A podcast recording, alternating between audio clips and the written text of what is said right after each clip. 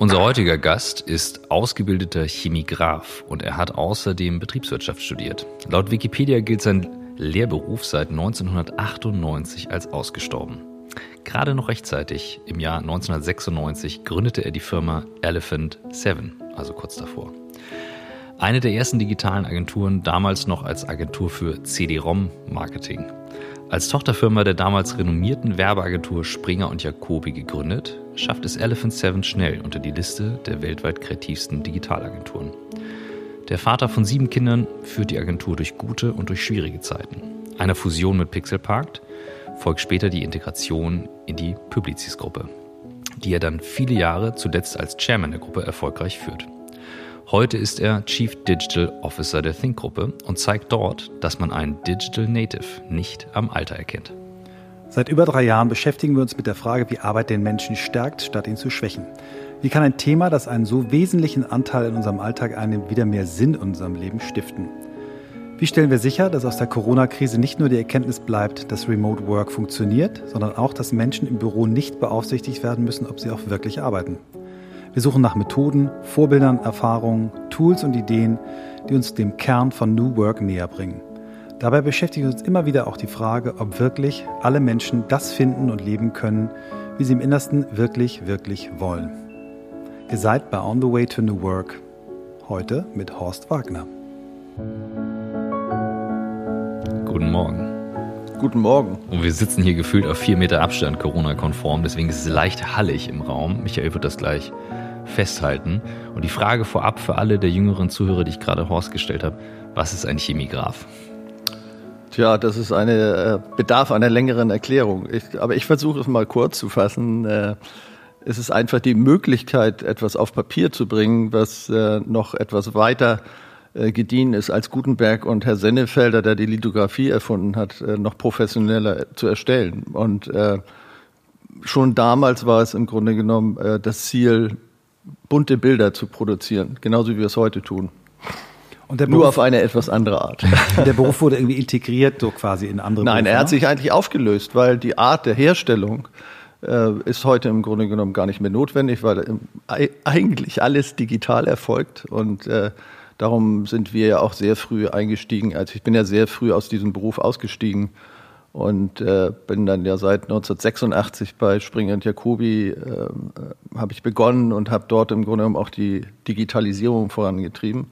Und das begann natürlich mit dem ersten interaktiven Katalog mit 256 MB für Mercedes-Benz, mit äh, wirklich sage und schreibe 13 Animationen. Äh, da hatte man gedacht, man hat die Welt schon erobert, da hat noch gar keiner über das Internet nachgedacht. Das war Anfang der 90er Jahre. Encarta Enzyklopädie kenne ich noch als CD-ROM. Genau. Das ist echt krass, weil du hast eigentlich das, was ja vielen äh, bevorsteht, wahrscheinlich uns allen auch nochmal bevorsteht, nämlich dass der eigene Beruf nicht mehr da ist. Äh, das heißt, das hast du sehr früh mitbekommen, dass man sich neu erfindet und hast dich eigentlich in deinem Leben immer wieder neu erfunden. Aber vielleicht erzählst du mal mit eigenen Worten, wie, wie bist du der coole Typ, der du heute bist, geworden? Auch vielen Dank fürs Cool. Also äh, viel tragen meine Kinder dazu bei. Ich habe ja immer versucht, alles in einer Vielzahl herzustellen. Also als wir damals mit zwölf Personen Elephant Seven gegründet haben, 1996, hatten wir nicht gedacht, dass wir nach vier Jahren 200 äh, sind. Genauso haben wir es dann auch hinbekommen, von 200 nach zwei Jahren äh, zwangsweise durch die New Economy Krise auf 80 wieder runterzugehen. Aber äh, die Coolness hat eigentlich nur eines gebracht, dass ich aus einem glaube ich, aus einer guten Kindheit, äh, tollen Kindheit komme. Und die hat mir im Grunde genommen das Fundament gegeben, das zu entwickeln, was ich bisher entwickeln konnte. Und ich bin ja irgendwie offensichtlich nicht tot zu kriegen. Irgendjemand hat mich mal gesagt, man muss mich totschlagen, wenn ich nicht mehr arbeiten will. Also insofern mal gucken, was noch so vor uns liegt. Du, ähm, bevor wir vielleicht nochmal wirklich zurückgehen, wie diese Zeit gelaufen ist, ne? also wie, wie man auf die Idee gekommen ist, eine Agentur für CD-ROM-Marketing äh, zu gründen. Also wir haben den ähm, äh, Wilfried Beek bei uns gehabt, der, der auch sicherlich was sagt, der damals ähm, das E-Commerce-Thema eigentlich weltweit mitbegründet hat und der sagt, ich bin seit 40 Jahren so quasi Digital Native und das ist ja bei dir ähnlich. Du bist wirklich ja von Anfang an mit diesen Themen beschäftigt gewesen. Wie, wie war das damals? Also da hat man, ja, für, insbesondere für unsere jüngeren Hörer, gab es keine iPhone, es gab alles nicht. Naja, äh, im Grunde genommen war das Schwerste eigentlich der Transport von Daten und das war im Grunde genommen das Schwierigste, die Akzeptanz äh, dadurch zu erringen. Also ich habe das ja äh, gehabt mit Elephant Seven, dass ich 1997 saß mir ein Vorstand gegenüber, äh, Konferenzraum bei uns, äh, weißt du ja auch noch, Michael, auch schon äh, ganz äh, nett gestaltet. Und der saß mir dann gegenüber und hat, hat er gesagt, Herr Wagner, ich brauche so eine Website, ich brauche so eine Website, weil meine Frau hat gesagt, wir sind völlig hinterm Mond. Und damals war es eben so, man hat eine schöne Website gemacht und äh, man brauchte teilweise, ja, wisst ihr selbst noch, äh, das wisst ihr selbst noch, Minuten, um diese Website aufzurufen. Und äh, im Grunde genommen war, lag die Coolness darin, immer etwas Neues zu machen. Eigentlich immer was Neues zu erfinden. Also, wie gesagt, Floppy Disk, äh, damals war es so, als wir den ersten interaktive, äh, interaktiven Katalog für Mercedes äh, entwickelt haben, mussten wir Widerstände bei dem Unternehmen erstmal äh, durchbrechen, weil der Kunde hat gesagt, was soll das denn? Dann haben wir eine Auflage von 80.000 damals äh, ähm, auf, auflegen lassen und äh, der Kunde hat uns nachher keine Marfo-Daten mehr gegeben, weil wir haben dann aufgefordert, diese Floppy Disk zu, äh, zu, kopieren, im Gegensatz zu den herkömmlichen Dingen, die man damals digital hergestellt hat. Und dann hat man gesagt, dass die sich bis zu drei, vierfach äh, im Grunde genommen äh, hat, äh, wurde sie kopiert, also die Auflage sich drei bis vierfach äh, vervierfacht hat. Zwei Jahre später, also zu dem Zeitpunkt, als wir die Floppy Disk ausgewählt haben, gab es 200.000 CD-ROM-Laufwerke in Deutschland. So, und zwei Jahre später haben wir dann die, die erste CD-ROM, interaktive CD-ROM, entwickelt für die E-Klasse, für Mercedes-Benz. Und das war immer so, dass man Widerstände äh, auch bei den Kunden natürlich durchbrechen musste, was irre interessant war, was teilweise auch zu irren Konflikten geführt hat. Und konservatives Unternehmen, hauptsächlich wie Mercedes-Benz, der wichtigste Kunde damals bei Springer Jacobi. Und äh, aus dieser CD-ROM hat sich dann das Internet entwickelt. Dann kam plötzlich das Internet. Dann haben wir für die A-Klasse damals Elchtest begleitet im Internet. Da hat sich dann der IT-Verantwortliche bei Mercedes hat sich aufgeregt, natürlich, dass die Ladezeiten so hoch waren, bevor man dann die Dinge hochgeladen hat, weil man natürlich diesen Niki Lauda Spot, äh, den, den konnte man im Grunde genommen gar nicht richtig äh, richtig äh, online präsentieren, ohne dass da eine unglaubliche Zeit drauf gegangen ist. Also all diese Geschichten niemals aufzugeben gegen die Front derjenigen, die immer gesagt haben, das wird ja doch nichts. Also darin gipfeln, dass Konstantin Jacobi gesagt hat, ich wusste doch immer schon in der New Economy Krise, dass diese Scheißcomputer an allem schuld sind. Und das wird nie was. Aber da gibt's da dann auch andere Anekdoten von Steve Ballmer, der ja unser heißgeliebtes äh, Mobile Phone auch nicht äh, besonders äh, der Zukunft zugeordnet hat. Ja, das ist der, der frühere äh, Microsoft-CEO, der Nachfolger eigentlich genau. von, äh, von, Bill Gates. Was hat er genau gesagt? Er, hat ge er, hatte gelacht und sagte, um, a, a phone, a business phone for over 700 bucks without a keyboard. Um, ähm, und dann hatte er so laut gelacht, weil er immer so, der ist ja riesig gewesen, oder ist ja riesig, zwei Meter groß. Genau. Um, so ein Videoclip von I love this company. Ja, I, love this, I am a PC, I love this company. Hat sich wenn du das so beschreibst, dann denke ich so, ja, das beschreibst eigentlich gerade meinen Alltag hier auch in der Firma. Also wenn wir Tools einführen und Co. Und viele mhm. sagen, ihr seid ja hier die Krisengewinnler, ihr führt ja die ganzen Homeoffice-Tools ein. Da sage ich, ey, wenn du wüsstest, wie viel Widerstände immer noch da sind und mhm. das kommt mir gerade so vor, als wenn sich das überhaupt gar nicht geändert hat seitdem. Also ist das so, dass die Norm, dass es jetzt immer wieder neue Themen gibt und dass deine, deine Arbeit eigentlich darin besteht, Wege zu finden, durch diese Widerstände durchzugehen? Das ist im Grunde genommen das, was es äh, so irre interessant gemacht hat. Im Grunde genommen nicht äh, sich hat streamline lassen und gesagt hat, ich äh, setze mich jetzt auf dieses oder jenes äh, Gewerk und mache da einfach weiter. Und genauso wie du es sagst, es ist heute noch so, ich habe jetzt eine ganz andere Situation bei Think, als ich sie bei Publicis hatte, weil ich da Pexelpark eingebracht hatte, darüber schon Jahre im Grunde genommen das immer eintrainiert hatte es ist ein ständiger Widerstand. Und man mhm. denkt ja nicht, man denkt ja nicht, dass die Digitalisierung, wenn man mit manchen Leuten heute spricht, ist es so, man denkt, die Digitalisierung hat letztes Jahr angefangen oder mhm. sie hat mit Amazon angefangen. Und äh, auch wenn man die Historie sieht, als Jeff Bezos 2001 noch, der wäre fast über die Klippe gegangen, wenn er nicht noch äh, neues Kapital natürlich mit seiner unglaublichen Energie generiert hätte. Also was im Grunde genommen dieses Thema betrifft, äh, selten habe ich ein Thema so häufig äh, in der Diskussion gesehen.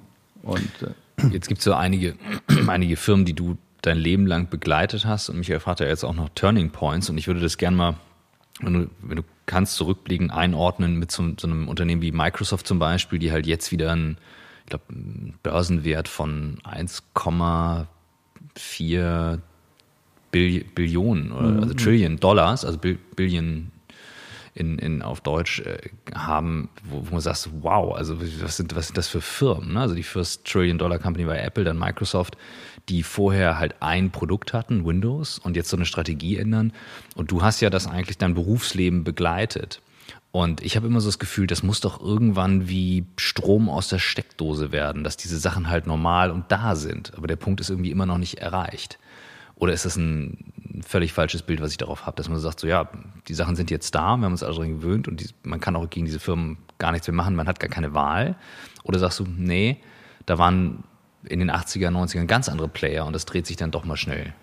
Schnell also, wenn ihr das neue äh, Buch von Precht oder so ganz neu ist es ja auch nicht mehr, aber über die künstliche Intelligenz liest, das finde ich im Grunde genommen sehr beeindruckend, weil das so ein bisschen äh, die, den, den Zeitgeist wiedergibt, wie sich mit diesem Thema beschäftigt wurde oder wird, was ja im Grunde genommen vor 100 Jahren im Grunde genommen schon über künstliche Intelligenz nachgedacht wurde. Und über im Grunde, äh, ich habe eine eine nette Anekdote, an die ich immer denke, so als äh, 14-Jähriger, damals noch ist man aufgewachsen, nicht mit seinem Einzelzimmer und äh, alles voller Poster geklebt, weil man da Rücksicht nehmen musste auf den größeren Bruder, der in dem gleichen Zimmer war. Und ich weiß noch, als er sich die Zähne putzte abends und der war im Grunde genommen in Astronomie, Astrologie, in diesen Themen war der unterwegs und der konnte auch damals schon äh, Buchseiten mit Formeln schreiben. So schnell konnte ich im Grunde genommen keine Geschichte aufschreiben.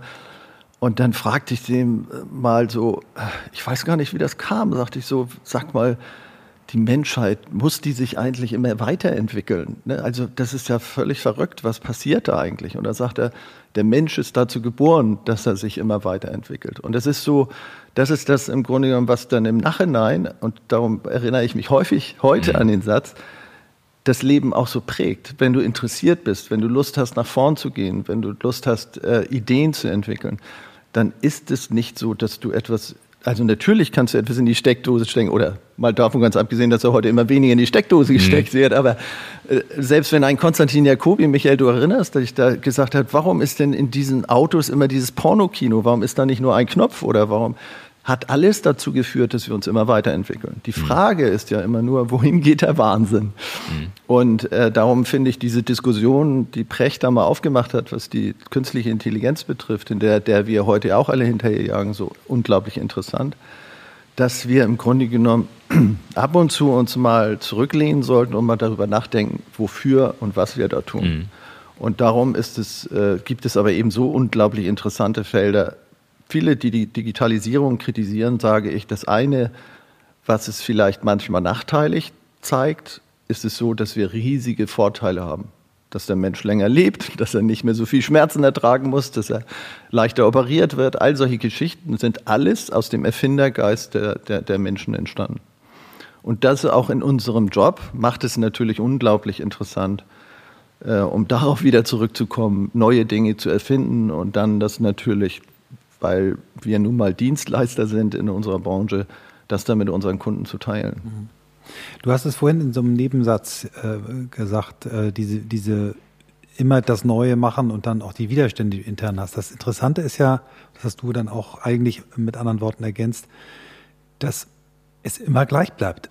Es sind immer, es ist nicht so, dass da irgendwann eine Lernkurve da ist und die Menschen mal sagen, hey, wir haben ja beim letzten Mal gesehen, es bringt etwas, wir kommen weiter, sondern es ist immer wieder derselbe Widerstand. Und wenn wir jetzt in unsere Branche gucken, die, die das Thema ähm, Marketing, Beratung, Agenturen, da hast du das Gefühl, du bist eigentlich genauso wie, wie es damals war, als wir äh, beide versucht haben, bei Springen der Kobi äh, das zusammenzubringen, also dieses Team Heart und Team Brain zusammenzubringen. Und was glaubst du, woran das liegt? Warum, warum sind Menschen so beharrend und, und wollen eigentlich nicht ähm, sich neu? Naja, einmal ist es so, dass ich glaube, dass viele Menschen äh, nicht so sehr in ihrem Leben danach streben, dass es ständig Veränderungen gibt. Also dazu muss man irgendwie das auch in sich haben.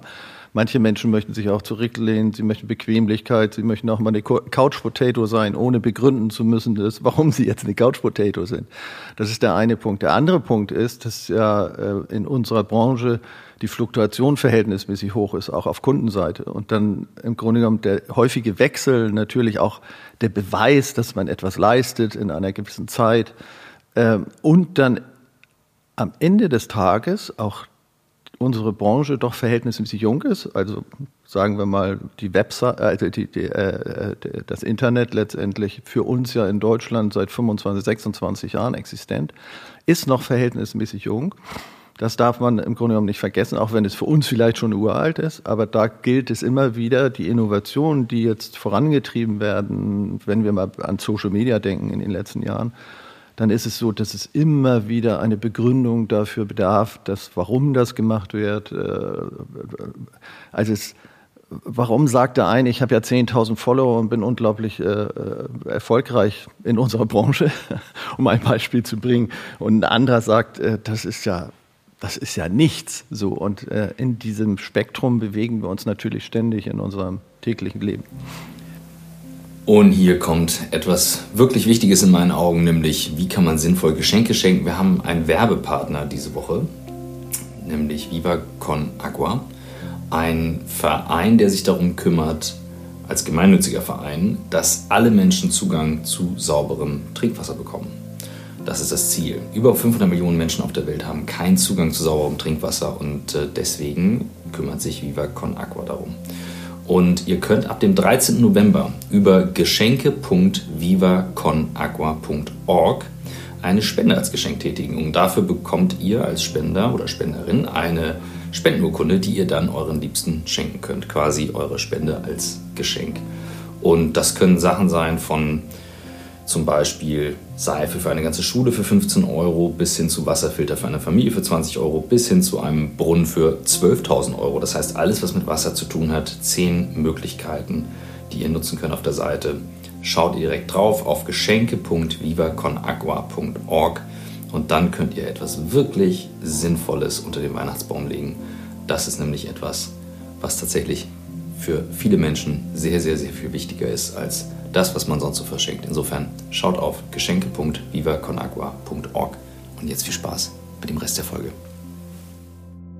Du hast ähm, ja diesen, in, den, in deinen Berufsjahren immer ja auch diesen, diesen Kampf gegen, gegen ich sage jetzt nicht Windmühlen, weil du hast ja anders als Don Quixote auch, hast du ja auch Leute überzeugt, aber du hast immer gegen Widerstände gekämpft, du hast äh, aber ja zusätzlich auch mit, der, mit dem Platzen der, der Dotcom-Blase und den verschiedenen Veränderungen, die du in deiner Firma hattest, ähm, auch diese externen Widerstände nochmal gehabt. Und wenn ich mir deinen Berufsweg so angucke, den ich ja die ersten Jahre, meine ersten Jahre, so haben wir ja zusammen Seite an Seite äh, gekämpft, dann haben wir viele Jahre uns aus der Entfernung beobachtet, ähm, um jetzt wieder ein bisschen dichter zu sein. Und ich habe immer bewundert, ähm, wie ja, wie wenig dir das alles anzuhaben schien. Und ähm, wir haben, Christoph und ich haben das, uns sehr viel mit Resilienz beschäftigt. Und wenn ich gefragt werde, wer fällt dir ein im, dort in Corporate Germany, wer resilient ist, dann bist du immer unter den Top 3.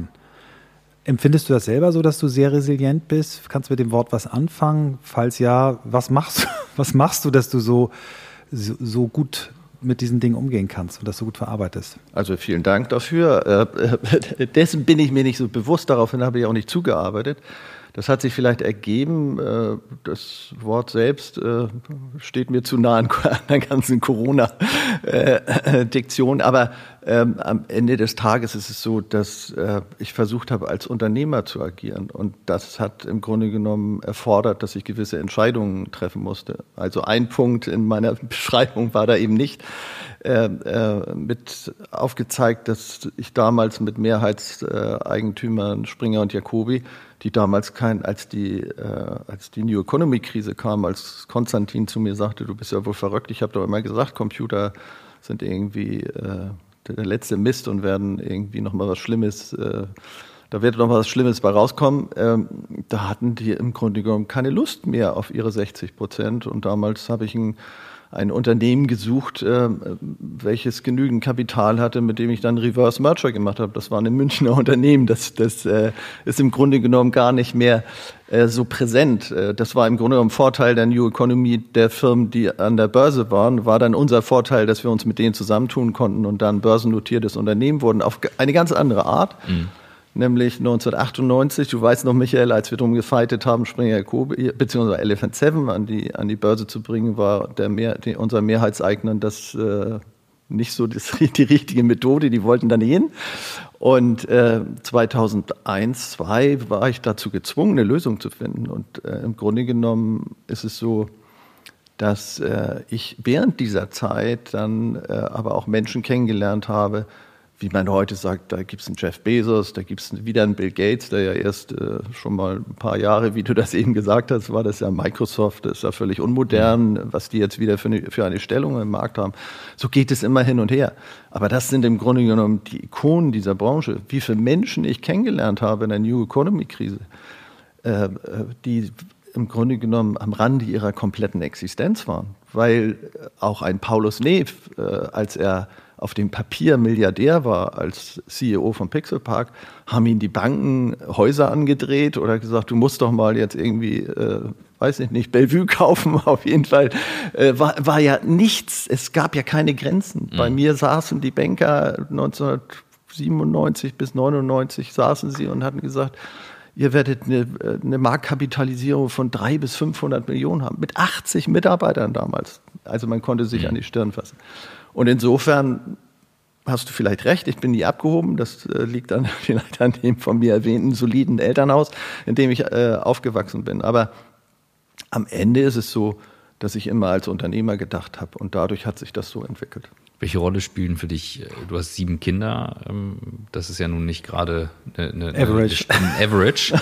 Ähm, und äh, welche Rolle spielt das in deinem Leben und, und hat auch damit zu tun? Also viele Dinge, weiß ich ja zumindest jetzt als Vater auch von jungen Kindern selber und Michael ja auch, ordnen sich ja schnell ein in Relation, wenn man sagt, okay, wie sieht es bei den Kids aus?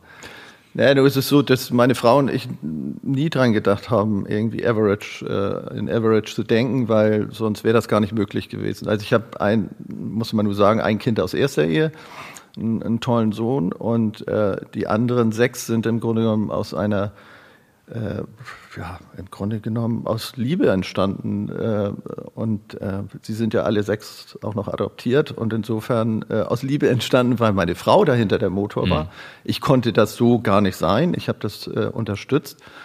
Und was ich mir ausbedungen habe als Unternehmer, und das ist vielleicht das Feine, dass man eben nicht von, man ist zwar 24-7, ist man irgendwie doch mit den Gedanken, auf der einen Seite der, im Unternehmen, aber auf der anderen Seite habe ich mir dann eben auch Zeiten ausbedungen, so dass ich mich um meine Kinder kümmern konnte, so dass ich glaube, dass sie jetzt nicht sagen, den habe ich ja im Grunde von dem habe ich immer nur den Auspuff gesehen, als er dann morgens vom Hof gefahren ist. Also das hat sich im Grunde genommen so entwickelt, wie mit den Firmen sich das entwickelt mhm. hat. Nicht? Also es war äh, vielleicht auch, äh, weil ich habe mich, glaube ich, nie in die Öffentlichkeit gedrängt. Mhm. Ich bin nie jemand gewesen, der jetzt jeden Tag noch in der Öffentlichkeit sein muss. Ich glaube, das hätte mich ungeheuer gestresst, diesen Beweis zu bringen, auch noch, dass das jeder weiß, was ich tue. Mhm. Glaubst du, das ist heute sehr normaler geworden. Also jeder von uns hat eine gewisse Öffentlichkeit durch sehr viel Reichweite. Und wir hatten das letzte Woche bei einem beim ähm, Emotion Women's Days oder bei den Emotion Women's Days diskutiert, dass ähm, auch viele sagen, gerade für Frauen in der Karriere ist es so wichtig, auch ne, das zu zeigen und was man macht. Und dieser Drang ist ja sehr stark geworden. Und Michael und ich diskutieren da viel drüber. Ich konsumiere fast gar nicht Social Media, benutze es aber als Tool natürlich sehr viel. Sende es dafür. Sende, sehr, sende viel, ausreichend ähm, erträglich. Ähm, hast du das Gefühl, das ist anders geworden und der Druck ist höher geworden? Und äh, gerade wenn du jetzt auch die Entwicklung mitbekommen hast, ne? also ähm, Smartphone-Monat beiseite, das kann sich kaum jemand vorstellen, versus vielleicht früher mal ein Computer ein paar Wochen beiseite, was man sich noch vorstellen konnte. Glaubst du, das, äh, glaubst du, das geht heute noch so einfach, so wie du sagst, ja, ich habe mich da nicht in die Öffentlichkeit gedrängt, dass man das heute noch als Gründer machen kann? Naja, wäre ich jetzt an einer anderen Position, sag ich mal, in dieser Position in einem Alter von, weiß ich nicht, zwischen 40 und 50, dann würde ich wahrscheinlich auch die Medien noch anders nutzen. Also ich nutze sie sehr intensiv. Ich bin, wie gesagt, immer always on. Aber ich bin jetzt kein, kein Social Media Junkie. Und, äh, und ich sende auch nicht viel, weil, äh, und ich gehe auch nicht auf viele Kommentare ein. Das liegt vielleicht auch daran, ich komme aus einer sehr diskussionsfreudigen Familie und äh, habe jetzt auch eine große Familie, wo wir sehr viel diskutieren. Und es ist so, ich äh, empfinde häufig, dass die elektronischen Medien dazu führen, dass eine Meinung konstatiert wird, die man einfach so loslässt, dass sie aber gar nicht so ist, also dass sie gar nicht so rüberkommt, weil man im Grunde die Emotionen nicht mit rübertragen kann. Man kann im Grunde genommen den Wert, den Gehalt dieser Information nicht so rübertragen, wie man es meint. Und ich habe keine Lust auf irgendwelche Statements, äh, die meine Person betreffen oder meine engste Umgebung jetzt irgendwie zu äußern und darüber zu diskutieren. Ich finde es manchmal müßig, dass äh, man feststellt, dass dadurch manche Werte verloren gehen. Also ich möchte ja gar nicht bei der großen Politik anfangen, wie man sie jetzt gerade um den amerikanischen äh, äh, Wahlkampf sieht, weil ich glaube, ohne diese Medien wäre es nicht möglich, so viel Beschimpfungen ertragen zu müssen. Mhm. Weil es wird heute einfach etwas abgesondert äh, und es wird einfach adressiert und dann wird und dann äh, zieht man sich zurück äh, und, und, und lässt es einfach so stehen. Das hat man früher nicht machen können, weil da musste man der Person gegenüberstehen und hat man sich dreimal überlegt, ob man zu dem sagt, äh, was man heute teilweise elektronisch äußert. Mhm. Und für mich ist es eben so, Du musst auch sagen, ich bin in einem gesetzteren Alter und kümmere mich eher darum, dass äh, gewisse Dinge funktionieren und dass die Jugend, äh, ich kümmere mich ganz intensiv um den, um den Nachwuchs äh, und habe da einfach viel Freude dran, Menschen in den Beruf zu bringen, beziehungsweise voranzubringen, Talente zu entwickeln. Also bei mir hat sich das auch ein bisschen verlagert. Mhm. Hier kommt ein Werbepartner, der gerade in Deutschland bzw. der EU gestartet ist und für alle Herren, die jetzt zuhören und denen der Schutz der Familienjuwelen eine wichtige Angelegenheit ist, dann ist das euer Werbepartner, auf den ihr vielleicht mal schauen solltet auf der Seite manscape.com. Hier geht es nämlich darum, dass ein Unternehmen den elektrischen Intimrasierer neu erfunden hat, um eure Trim-Abenteuer etwas unfallfreier zu gestalten.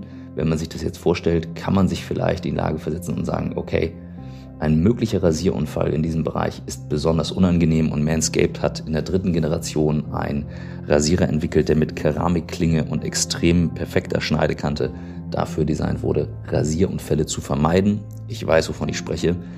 Ich äh, habe tatsächlich auch die Haare ja etwas weiter hinten oder kürzer, je nachdem, wie man es äh, sagen mag. Das heißt, auch dort kenne ich mich ganz gut mit Rasierern aus an diversen Stellen. Wir wollen das jetzt nicht weiter vertiefen, ähm, damit wir hier nicht äh, von der Sendung genommen werden. Aber ich durfte auch den Manscape probieren, der ein sehr kompakter Rasierer ist, trotzdem sehr lange hält mit 90 Minuten, eine LED-Beleuchtung hat, falls man mal nicht den Weg finden sollte, wasserdicht ist, das heißt auch unter der Dusche einsetzbar und tatsächlich das Ganze unfallfrei über die Bühne bringt, was wirklich, wirklich angenehm ist. Ansonsten, wenn man Sorge hat, sich dauernd zu schneiden, könnte das das Rasiererlebnis etwas schmälern. Zudem ist Manscaped im ganzen Auftritt, im Branding, im Wording ähm, wirklich ein großer Spaß. Das heißt, auch das ganze Packaging macht schon eine große Freude. Und ihr könnt das selbst ausprobieren. Ihr bekommt nämlich 20% Rabatt und kostenlosen Versand mit dem Code, den ich euch gleich gebe. Der lautet OTWTNW beziehungsweise OMR auf der Seite manscaped.com. Dort findet ihr ähm, alle Informationen, einen dieser beiden Codes ausprobieren und los geht's. Das Ganze wird dann kostenlos zu euch versendet und äh, wie gesagt, dann wünsche ich euch viel Spaß bei jeglichen Trim-Abenteuern, egal wo ihr es ausprobieren wollt. Hast du, ähm, du hast jetzt, jetzt, jetzt sprechen wir es mal aus, dein Alter. Ähm, es gibt einen berühmten Song von äh, Udo Jürgens. Genau. äh, du bist unfassbar 66. Also das ist ja für mich das neue 43. Also wenn ich dich sehe, du bist super drahtig, sportlich und so weiter. Also von daher, dein, dein, dein Alter sieht man dir überhaupt nicht an. Man hört es dir auch nicht an. Aber klar, du hast natürlich eine Lebenserfahrung, ähm, die gigantisch ist und du hast natürlich in deinen vielen Jahren auch immer Kunden in deinem Alter auch gehabt, die im Prinzip nicht so weit waren wie du. Hast du so eine, so eine Vermittlerrolle, dass du so, sagen wir mal, Unternehmern, mittelständischen Unternehmern, die nicht so tief in den Themen drin sind, auch, auch Übersetzungshilfe immer gegeben hast? Also bist du jemand, der so die Brücke zwischen Digital Native, äh, Immigrants und äh, Draußenstehenden gebaut hat? Naja, das, was du schon sagst, ist vielleicht äh, ein Vorteil, ist, dass man mir nicht zwingend mein Alter ansieht. Ähm, und äh, das ist schon nicht so einfach äh, in unserer Branche. Also wenn, wenn man mir das Alter zwanghaft äh, sofort ansehen würde, wäre wär ich, glaube ich, nicht mehr so glaubhaft, weil ich natürlich mit Menschen zu tun habe, die könnten meine Kinder sein, also auch auf Kundenseite. Und äh, ich habe, das war mal ein schönes Erlebnis, bei Pro7 Sat 1 äh, habe ich mal gesessen als, ich glaube, da war ich 43, also in Blüte, wenn man heute sagt, gesagt, eine Blüte meine, meines Lebens. Und äh, mir konnte wirklich keiner ein X und U. Und da saßen so äh, irgendwie 22-Jährige und fragten sich so, was will dieser alte Sack da eigentlich? Und da habe ich gesagt, oh Gott, oh Gott, was das wohl in meiner Zukunft wird. Aber es ist nicht so schlimm geworden, äh, als ich da gedacht habe. Nein, grundsätzlich ist es so, dass äh, ich weiß nicht, äh, Gott sei Dank müsste ich jetzt nicht arbeiten, mhm. aber ich habe da noch Spaß dran. Und es ist so, dass ich glaube tatsächlich, wie du sagst, eher die Vermittlerrolle heute spiele, als dass ich, äh, also was ich ohnehin, was mir völlig abgeht, den Neunmal-Kluden zu spielen und zu sagen, da geht jetzt die Fahrt hin und da müsst ihr alle hinterher. Du hast ja durch die, die Entwicklung äh, sag mal, von Elephant Seven angenommen, äh, andauernd auch mit Organisationsentwicklung, Reorganisation, Post-Merger, Integration mit diesen Themen zu tun gehabt. Ähm, Jetzt ist ja das Thema New Work eins, was das Thema auch Organisationsform und zwar sowohl Aufbauorganisation, weniger Hierarchien und auch Prozessorganisation, also eher agile Methoden angeht. Äh, kannst du mit dem Wort New Work was anfangen oder ist es für dich ein schreckliches Buzzword? Nein, absolut. Also ich habe so ein Kernerlebnis. Äh, ich, wir haben in der Vorgängerfirma haben wir einen Kunden gehabt, äh, Easy Credit die haben in Nürnberg, sind die von einem, äh, von einem völlig spießigen Büro, haben die sich einen Campus bauen lassen, und zwar von den Google-Architekten aus der Schweiz, die im Grunde genommen die europäischen Büros auch entwickelt haben. Und ich war, ich bin sehr, das ist vielleicht noch ein Nachteil, obwohl ich mittlerweile so alt bin, aber ich bin so unglaublich begeisterungsfähig. Und das ist wirklich ein Campus geworden, sowas Geniales. Äh, und die haben einfach Folgendes festgestellt. Die haben gesagt, wir haben eigentlich nur 70, also was heute das ist jetzt, wie ist das, das ist jetzt sechs Jahre vielleicht her, äh, heute äh, ganz normal ist, äh, die, die Kennzahlen kennt man, 70, 60 bis 70 Prozent der Mitarbeiter sind eigentlich nur im Office, also vor Corona, weil die einen sind im Meeting, die anderen sind auf der Reise, die anderen sind vielleicht auch teilweise schon im Homeoffice, wenn man einigermaßen modern denkt. Und es war unglaublich gestalterisch, die Räume, äh, die haben das so gemacht, dass die Mitarbeiter morgens gekommen sind, hatten natürlich eine mega Kantine, also keine Kantine mehr, das war ein Restaurant. Und äh, alles super stylisch. Und morgens kamen die Mitarbeiter äh, und die hatten dann ihr, ihr, kleines Köfferchen, hatten einen Spind und dann suchten sie sich ein Büro. Äh, äh, ein, Platz. nicht ein Büro, mhm. ein Arbeitsplatz, sorry. Und es gab ja keine Büros mehr. Es gab eben Aufenthaltsräume, wie man das im Grunde genommen heute vielfach so kennt. Und es war so, drei Jahre später habe ich mit dem Marketingleiter gesprochen und habe gesagt, sag mal, ähm, wie ist eigentlich die Entwicklung äh, so bei euch jetzt? Und dann sagte er, also die Leute waren total begeistert, sind da reingegangen und nach einem halben Jahr begann der totale Frust, weil jeder morgens losgegangen ist und versucht hat, wieder seinen Arbeitsplatz von dem Tag vorher zu ergattern. Und wenn er eine Woche vielleicht gerade weg war, dann hat er versucht, den von einer Woche vor einer Woche wieder zu ergattern. Also es ist so, das, und das ist im Grunde genommen dieses Widerstände durchbrechen, auch in unserer Zeit der Digitalisierung, immer wieder mantramäßig Dinge, auch des, des New Work zu wiederholen durch Corona gibt es eine Beschleunigung, die wir uns nie gedacht haben. Was haben wir denn früher gesagt? Ja, du kannst im Homeoffice arbeiten, aber ob wir dir das zutrauen und ob du die Verantwortung hast, das kann man ja nicht über alle machen. Plötzlich hatten wir innerhalb von zwei Tagen 500 Leute nach Hause geschickt. Und die mussten arbeiten. Und wir haben teilweise härter, heute arbeiten wir härter als damals. Ihr wisst es selbst, man ist irgendwie acht Stunden, zehn Stunden in Videocalls. Man hat gar keine Pausen mehr. Man muss jetzt sich ganz neu aufstellen. Kann auch die Zeit nutzen, die man sonst noch für Wege hatte. Ne? Richtig. Sofort wieder weitergearbeitet. Oder auch mal ein Smalltalk oder komm, lass uns noch mal eben reden oder solche Geschichten. Das ist alles ausgebucht heute. Ich bin total dafür, dass man jetzt noch mal neu neu denkt. Also das was ich dort bei Easy Credit erlebt habe oder was auch, glaube ich, Google erlebt, was wir auch ähm, bei Google erlebt haben, was die im Grunde genommen an, an, an Arbeitsumfeld geschaffen haben, was wir zum Beispiel, mein Partner Dirk Ketovic und ich bei, äh, bei Publicis und Pixelpark äh, dann nachher durchgesetzt haben, ist auch das ganze Büroumfeld anders zu gestalten.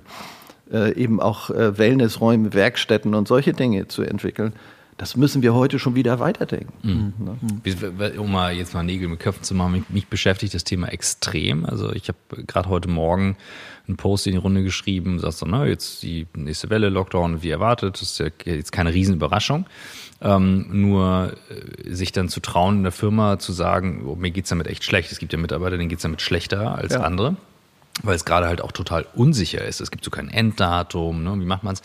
Was wären jetzt aus deiner Berufserfahrung über die vielen Jahre in Kombination mit Digitalisierung und Tools, was sind so Sachen, wo du sagst, okay, darauf würde ich Acht geben? Weil zehn Stunden in Videocalls, das, also mache ich nicht, sage ich auch meinen Leuten, macht das nicht, das geht gar nicht. Also vier vielleicht, das geht, ähm, wenn man gut organisiert ist und den Rest muss man irgendwie auch um sich kümmern und auch produktiv bleiben dazwischen. Aber was wären so dein, was wäre so dein Setup für einen Corona-konform digitalen Arbeitstag?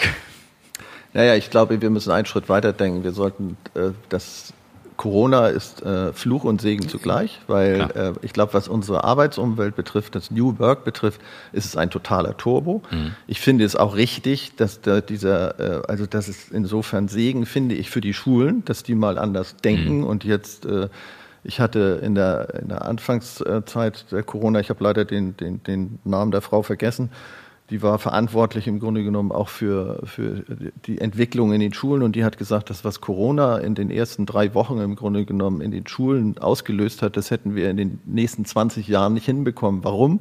Das erste Mal zehn Jahre hätte das Konzept gedauert, äh, weit, weil man hätte durch alle Gremien müssen 20 Jahre durch die Gremien durchbekommen. Ähm, äh, das ist das eine. Das andere, um auf deine Frage zurückzukommen, ist, äh, ich glaube, wir müssen einfach immer, wenn wir an Neues denken, ähm, sind wir als Mensch leicht dabei, erstmal die negativen Dinge zu mhm. checken. Also zum Beispiel Homework. Schicken wir alle in Homework, ah, dann 50 Prozent werden wahrscheinlich nur faul auf der Matratze liegen und werden nicht mehr arbeiten. Also dieses Urvertrauen müssen wir aufbauen, dass wir den Menschen die Verantwortung geben, mit ihrem Job eigentlich selbstverantwortlich umzugehen. Das ist der erste Punkt, der wichtigste Punkt, glaube ich.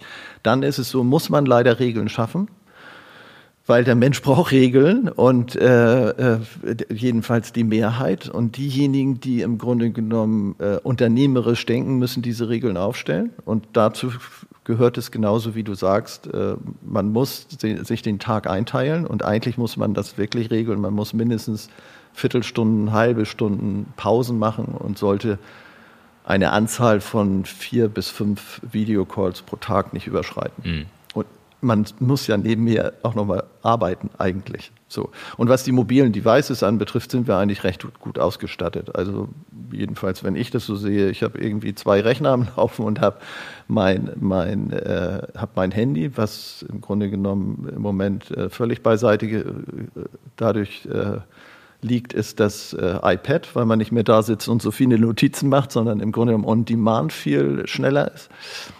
Aber man muss natürlich schauen, dass man eine gewisse Erdung hat und nicht äh, völlig ausgebrannt wird durch diesen Druck, der da terminlich mhm. entsteht. Mhm. Wie, ähm, ich hatte da, wir haben es ein paar Mal schon drüber gesprochen, die, die Beobachtung, was einige Unternehmer uns jetzt auch mitteilen, so dass Leistungsträger gerade über ihre Grenzen hinweggehen zum Teil und die, die im Unternehmen vielleicht so average oder auch mal leicht drunter sind, sich eher auch nochmal verstecken und, und verschwinden.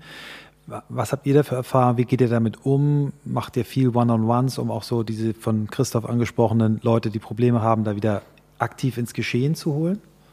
Naja, es ist so, also was wir nicht vergessen dürfen ist bei der ganzen Geschichte ist, dass wir ähm, natürlich nicht mehr die Transparenz haben einer Anwesenheit.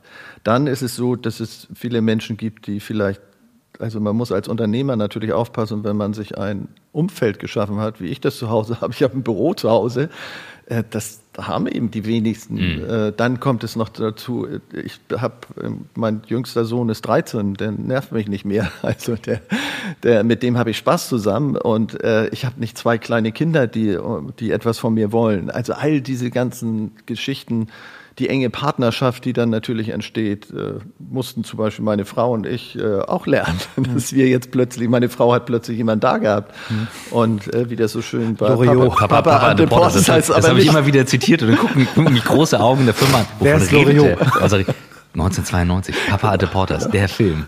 Heinrich Lose. Was machst du hier? Was machst ich du? wohne Ich wohne hier, aber hier. nicht um diese Zeit. Aber Halt, wer sind Sie? Legen Sie es wieder hin. Ich bin Frau Kleiner. Ach, ja, richtig. Kannst du den bitte nochmal? Was machst du hier? Ich wohne hier, aber, doch nicht um diese Zeit. Heinrich. Sensationell. Da- Er war seiner Zeit absolut voraus. Nein, der Punkt ist, äh, nochmal auf deine Frage äh, zu kommen, Michael, wir werden das nicht vermeiden können, dass Leute äh, natürlich Dinge tun, die wir der Meinung sind, die nicht okay sind. Aber ich glaube, alle, die ein Selbstverständnis haben und äh, im Grunde genommen etwas bewegen wollen in dem Unternehmen, wissen auch zwischen dem zu trennen, dass sie sich ein bisschen mehr Freizeit nehmen aber dafür auch mehr äh, im Grunde genommen einbringen. Ich hab, wir haben ganz interessante Personalgespräche von äh, Personen, die sagen, ich, das hat mein, mein eigenes Leben, meinen eigenen Lebensrhythmus so positiv beeinflusst. Also wie ihr wisst, ist ja der neue Trend ist ja, nicht jeder Dritte hat einen Hund. Äh, und äh, also ich habe selbst auch welche, aber, aber der wird dann mit ins Büro gebracht und so. Und die, heute ist es so, ich kann jetzt mal mit meinem Hund mittags eine Stunde rausgehen und äh, bin in meinem heimischen Umfeld. Und darum möchte ich gar keine Gehaltserhöhung haben. So, äh, was? Das sind ja ganz neue Attribute, also ganz neue äh, Rahmenbedingungen, die da entstehen. Und ich glaube, einmal ist es so, dass wir auch die Menschen brauchen, die das Daily Business bearbeiten und nicht immer nur nach oben wollen. Und äh, da muss man auch den Kompromiss eingehen, dass man hier und da Verluste erleidet. Ja, ist mit zu rechnen. Ist mit zu rechnen. Aber ich äh, kann mir das Bild ganz gut, ganz gut ausmalen. Ich habe äh, mein, mein größter Schmerz ist immer die, äh, die von unten gefilmten Nasenlöcher in den Videokonferenzen. Das ist für mich einfach, also als sehr visueller Mensch echt unerträglich. Unsere, unsere Berater bekommen gerade alle eine, eine Spiegelreflex, wie sie da vorne steht, ähm, zu überschaubarem Preis mit einem richtig guten Mikro, weil du einfach merkst, das macht halt was aus. Ja, ne? ja. Also jemand, der einen guten Ton hat, ein gutes Bild hat in der Videokonferenz, der macht was aus. Und sorry, aber unser Gesundheitsminister von zu Hause vor seiner weißen Wand, das fand ich schon echt die Härte. Ich kann das nicht. Naja, ich meine, wir haben dann natürlich auch Situationen, haben dann einen Call mit einem Kunden und dann schalten sich ganz viele aus. Ja. Und dann ein, äh, ein Kollege eines Kunden hat sich dann eingeschaltet und dann hat dann die Kollegin gesagt, na Herbert, du müsstest eigentlich auch mal wieder bei dir aufräumen, nicht? weil er denn vor, vor irgendeinem so Board, was völlig, völlig konfus war. Denn, also es sind schon tolle. Äh, Auf der anderen Seite muss man wirklich mal überlegen, will man das alles so standardisieren? Ja, ja. Oder kriegt man nicht ganz viel mit über diese Person und wird nicht teilweise etwas viel menschlicher? Also eine Person, die im, im, im, im Konfi einem gegenüber gesessen hat und so, so die Brust rausgestreckt hat, plötzlich vor seiner Schrankwand sitzt, die genauso desolat aussieht wie, wie vielleicht die eigene. Also, Das finde ich auch okay. Sie sollte nur schön gefilmt sein. Genau. Aber ich, ähm, Aber es ist, was du eben sagst. Es ist so, dass manche ja auch, die fangen dann an, sich irgendwie zu kratzen oder, also popeln habe ich noch nicht erlebt, aber es ist schon teilweise grenzwertig. Aber ich, ich, ich gehe mal auf den positiven Teil wieder ein. Ich habe letzte Woche einen, einen, einen Call gehabt, ähm, wo äh, einer der Teilnehmer, da kam das Kind rein, ganz aufgeregt mit dem, mit dem Smartphone. Und der hat so ganz natürlich sich kurz dem Kind zugewidmet, wurde nicht hektisch, hat das Kind einfach so sieben, acht Sekunden dem das erklärt. Das Kind ging wieder raus. Völlig normal. Wir erinnern uns alle noch an diesen Beitrag, wo irgendein, ein, ich weiß nicht, CNN äh, BBC. Interview oder BBC Ja, war, wo die Ehefrau Nee, die Nanny. Nee, das war die Ehefrau. So, das war die Ehefrau. Ich habe es eben auch in dem Call sofort erwähnt. Nee, das war die Ehefrau. Hinterher kroch und ganze Welt lachte sich tot, wie denn das passieren kann. Ja, und das ja. ist wirklich toll. Da fand ich, da fand ich Habeck auch sehr unsouverän in der Anfangszeit noch. Hatte er hat dann auch mal ein Videocall und sein Sohn ging hinter ihm lang und dann fing er an, so den so anzumuffeln. Was soll denn das? und das ist Der sagt auch, ich wohne hier. aber nicht um diese Zeit. Ja, ähm, was glaubst du denn, äh, jetzt haben wir, gehen wir, wir sind also, äh, wenn man das hört, sind wir eine Woche im, im, im, im Lockdown wieder. Ein Monat. Also heute quasi. Leider äh, ein Monat. Nee, aber wenn man, wenn man das Ach jetzt so, hört, wir sind wir sind- okay. seit einer Woche im Mhm. Lockdown. Also heute ist quasi der erste Tag für uns jetzt bei dieser Aufnahme. Was glaubst du denn, was wir dann aus dieser Zeit, wenn wir dann irgendwann wirklich vielleicht ganz wieder rauskommen, was wir mitnehmen? Wird das alles wieder zurückgedreht oder glaubst du, dass wir diese, diese, das, was wir in so kurzer Zeit gelernt haben, dass das einen, Impuls gibt und wirklich die Chance ist? Was, was da deine, dein Blick? Na, ich glaube, dass ja äh, die Erfahrung, die wir jetzt gemacht haben, Also wir haben ein neues Geschäftsfeld äh, jetzt. Man hätte im Grunde genommen viel schneller wieder, habe ich mich auch ein bisschen geärgert, investieren sollen. Wir hatten anfangs darüber nachgedacht in Masken. Also ich glaube, die Masken werden nicht aussterben. Es wird so ein Accessoire wie ein Schal. Aber ähm, es ist so, ich, es wird natürlich logischerweise, so ist der Mensch, ganz viel wieder in die Normalität mhm. der Vor-Corona-Zeit kommen. Aber ich glaube, wenn wir bewusst äh, leben, sollten wir gerade diejenigen, die unternehmerisch denken, das weiter vorantreiben. Also das nutzen als Chance, sich dahin zu entwickeln. Meine Befürchtung ist nur etwas, dass wir sowas wie, so etwas wie Corona vielleicht häufiger erleben werden. Mhm. Weil man ja offensichtlich sieht, dass wir so gefeit dann doch nicht gegen alle Gefahren sind. Äh, zumal man ja auch noch gar nicht weiß, was politisch alles so passiert. Aber ich bin eher da positiv gestrickt. Aber am Ende des Tages wird es genauso wie bei der Digitalisierung sein. Wir werden, wenn wir Neuerungen haben, sie nach wie vor gegen Widerstände immer wieder durchsetzen müssen. Und das wird, glaube ich, auch die Dinge betreffen, die wir jetzt gelernt haben. Ich befürchte so ein bisschen, wenn die Schule, ich habe ein bisschen gehofft, das klingt jetzt äh, vielleicht äh, ein bisschen Zukunft, äh, zu zukunftsorientiert ist, die Schul Schulen nochmal geschlossen werden, damit sie nochmal einen nächsten Schritt kriegen. Mhm. Weil ich habe das zwar empfunden als ein Chaos, was entstanden ist, was heute auch die Kultusministerin ja auch gesagt hat, das wollte man nicht wieder, darum wollen, will man die Schulen äh, geöffnet lassen. Genau das trägt aber manchmal dazu bei, so ein harter Schnitt, dann die Dinge zu verbessern. Hm. Interessante These, ja. Also zu verbessern im Sinne der Person, die im Grunde genommen nicht wie mein Sohn, der einen Rechner zu Hause hat, ein Handy zu Hause hat, sondern dass die ausgestattet werden, dass die im Grunde genommen diese Milliarden, die da freigesetzt, äh, freigegeben wurden, dass die auch sinnvoll eingesetzt mhm. werden. So und ich denke aber heute sind eben auch teilweise die Lehrer gar nicht in der Lage, das natürlich zu organisieren.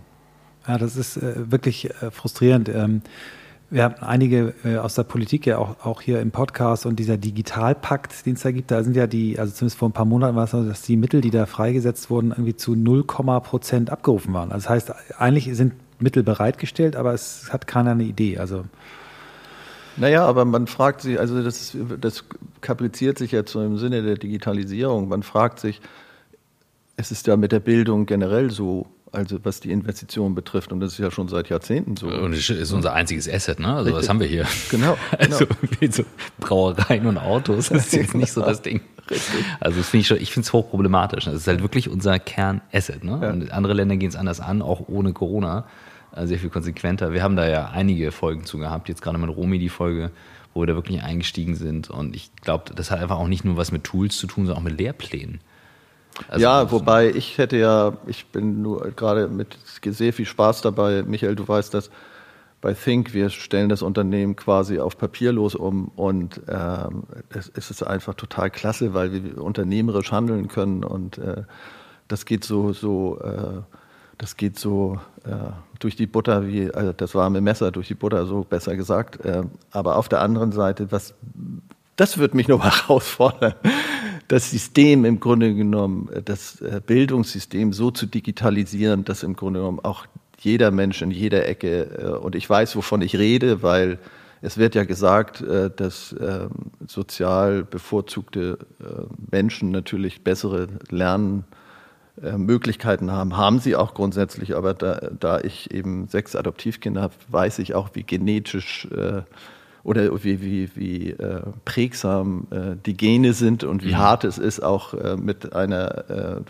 entsprechenden sozialen Ausstattung oder, oder einer äh, monetären Ausstattung im Grunde genommen alles zu ermöglichen und das teilweise aber gar nicht genutzt wird. Und darum ist unsere Gesellschaft da ganz weit hinten, glaube ich, wie du sagst, Christoph, dass wir ähm, da unbedingt was tun müssen, weil mhm. Deutschland ist letztendlich, hat ein Riesenasset und das ist äh, in der Wissenschaft, liegt in der Wissenschaft und wenn wir unsere Kinder nicht darin trainieren, im Grunde genommen äh, voranzukommen und sie mit dem Besten auszustatten, dann habe ich auch ein bisschen Angst um die Wissenschaft. Was wäre denn, wenn du jetzt eine, ein Kind hättest, was nächstes Jahr in die Schule geht, im ersten Schuljahr und du guckst jetzt drauf mit deiner Erfahrung, die du hast, was würdest du den Eltern, Eltern empfehlen? Was kannst du machen?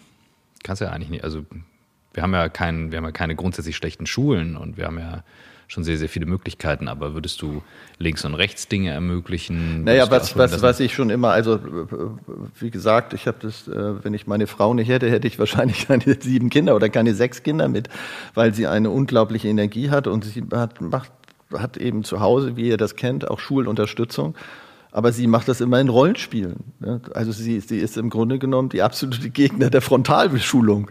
Und äh, wenn es dann eben darum geht, das Mittelalter äh, äh im Grunde genommen zu symbolisieren, dann äh, nutzt sie im Grunde genommen Dokumentation, äh, die man anschauen kann. Unser unser 13-Jähriger guckt heute Dokumentation an, die sie ihm aussucht.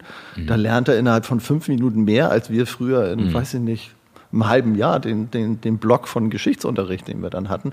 Und auf der anderen Seite, als die Kinder kleiner waren, hat sie sich in Rollen versetzt und hat im Grunde genommen Rollen angenommen und hat ihnen gezeigt, im Grunde genommen, wie etwas, äh, wie etwas im Leben abgelaufen ist. Und heute ist es immer noch so, dass wir Frontalunterricht haben in den mhm. Schulen.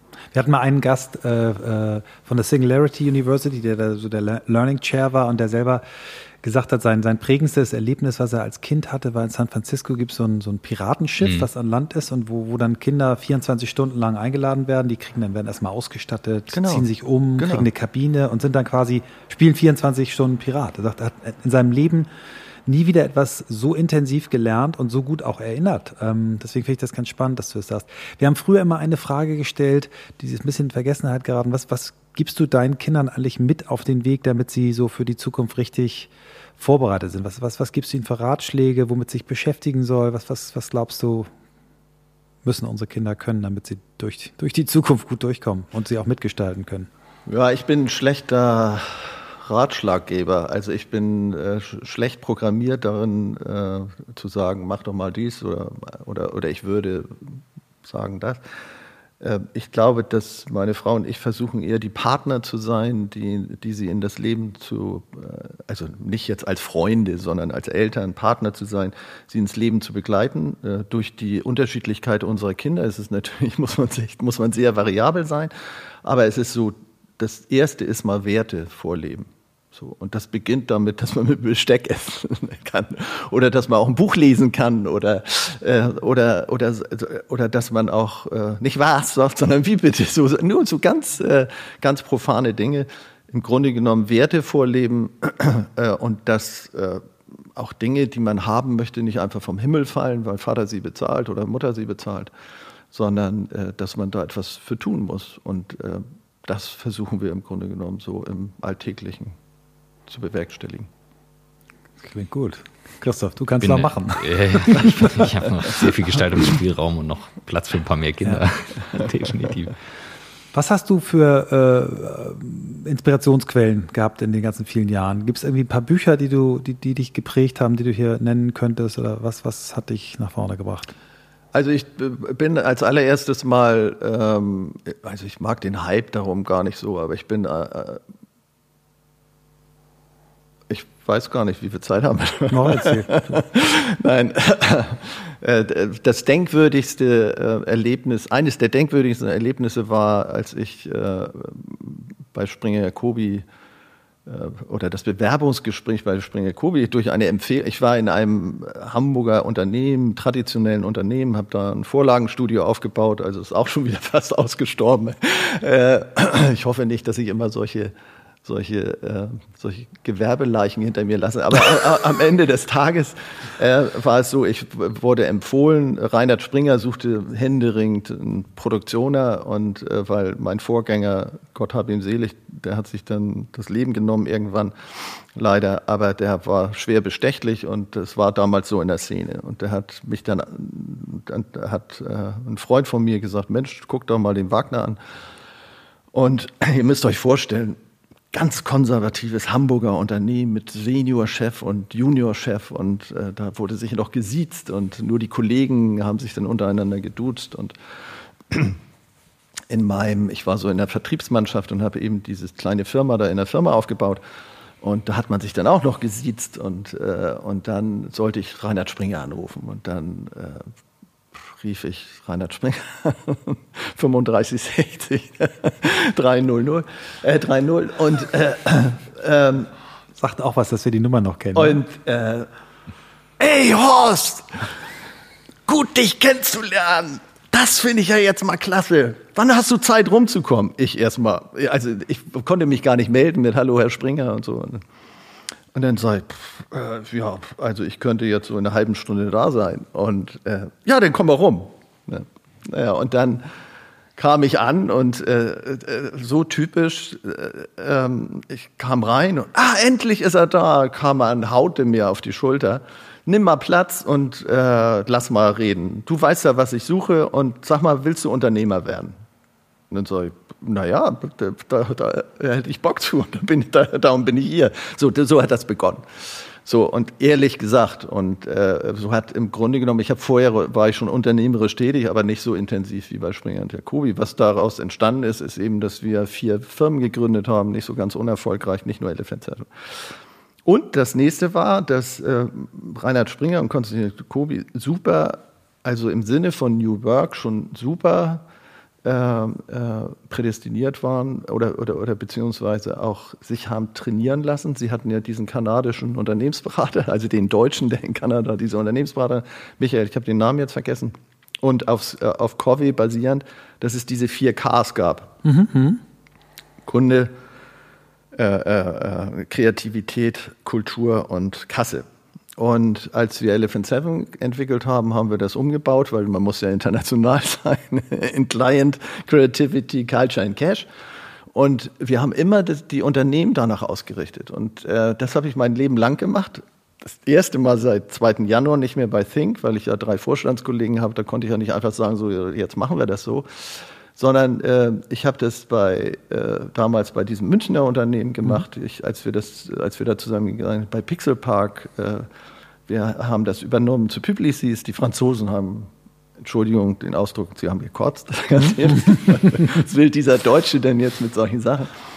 Und ähm, am Ende des Tages hatte ich nachher 1600 Mitarbeiter äh, bei, bei Publicis in dem ganzen Umfeld mit Pixelpark und Leo Burnett und Saatchi und MSL und Metadesign. Und ich glaube, dass man einen Kern von Managern heute noch fragen kann, wie das eigentlich gefruchtet hat. Äh, und es ging im Grunde hat es ein Modell geschaffen, wo die Widerständler sofort aussortiert wurden und diejenigen, die Lust darauf hatten, merken, dass diese Company in irgendeiner Weise einen Sinn verfolgt haben, die, äh, die eben nicht nur als allererstes bei jeder Firma, die ich dann im Grunde übernommen habe oder mit der wir zusammengegangen sind, war das allererstes, was machen die Zahlen.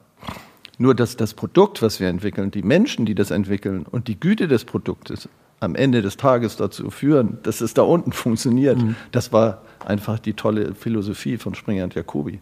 Und darum hat es auch so gut funktioniert. Mhm. Man hatte immer ein messbares Ergebnis äh, und konnte im Grunde genommen immer darlegen, dass man schwarz auf weiß darlegen, hat es etwas gebracht oder hat es nicht, nichts mhm. gebracht. Mhm.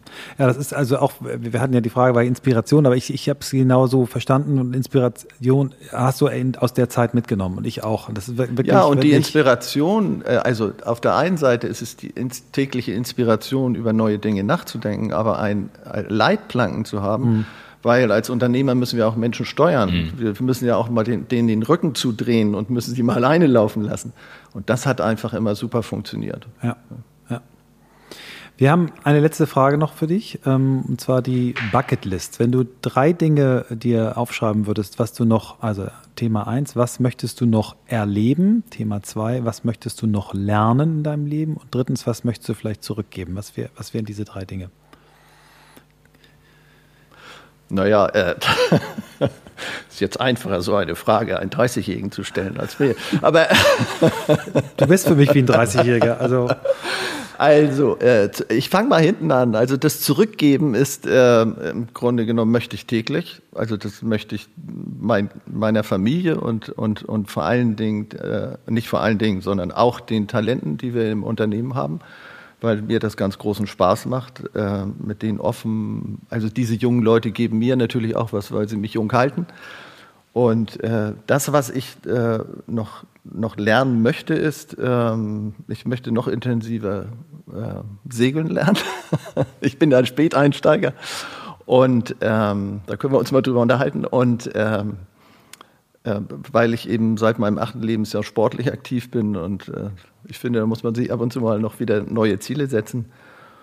Und das, was ich eigentlich erreichen möchte, ähm, noch äh, ist eine Zufriedenheit in meinem Unternehmen, dass es im Grunde genommen erfolgreich für die Zukunft gerüstet ist. Also das Think im Grunde genommen äh, nicht in dem äh, kompetitiven Markt der Agentur verschwindet, sondern ein extraordinäres oder, oder, oder eine besondere, äh, ein besonderes Unternehmen wird, was auch die Zukunft mitbestimmen kann in unserer Branche. Plus eins. Genau. Danke. Danke euch. Danke dir.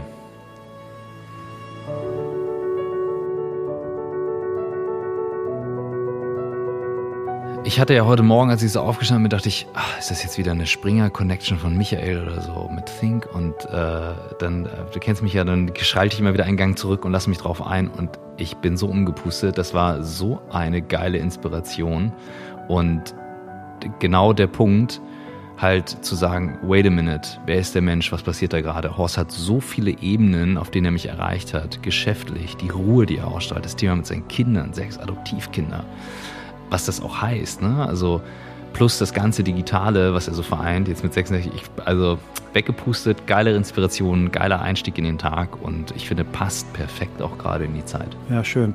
Äh, vielen, vielen Dank. Ja, ich habe mir das, überlege mir das natürlich auch immer, weil wir von einigen Gästen auch hören, ja, macht man nicht nur eure Buddies. Ich, ich finde, wir haben eine gute Mischung, aber ja, ich finde, total. wenn wir Leute kennen, die wir schätzen und mögen, äh, dann dürfen wir die auch einladen, wenn sie uns nahestehen. Und er ist ja irgendwie über Umwege auch mein Nachfolger bei Think und das ist auch wichtig, dass ich das hier vielleicht nochmal sage.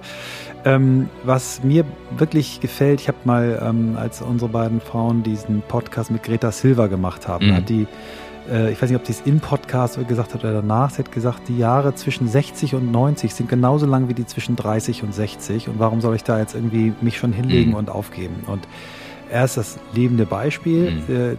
Der Typ hat einfach so viel ähm, Lebenspower und Energie, aber auf so eine angenehme Art, nicht wie so ein Duracell-Hase, sondern einfach konstant und gleichmäßig und äh, ja, ein, ein Mensch, der, der Ja sagt zum Leben und zu den Herausforderungen und ich bin froh, dass ich ihn in meinem Umfeld weiß auf dieser Position und danke, dass du es so gesehen hast, ja.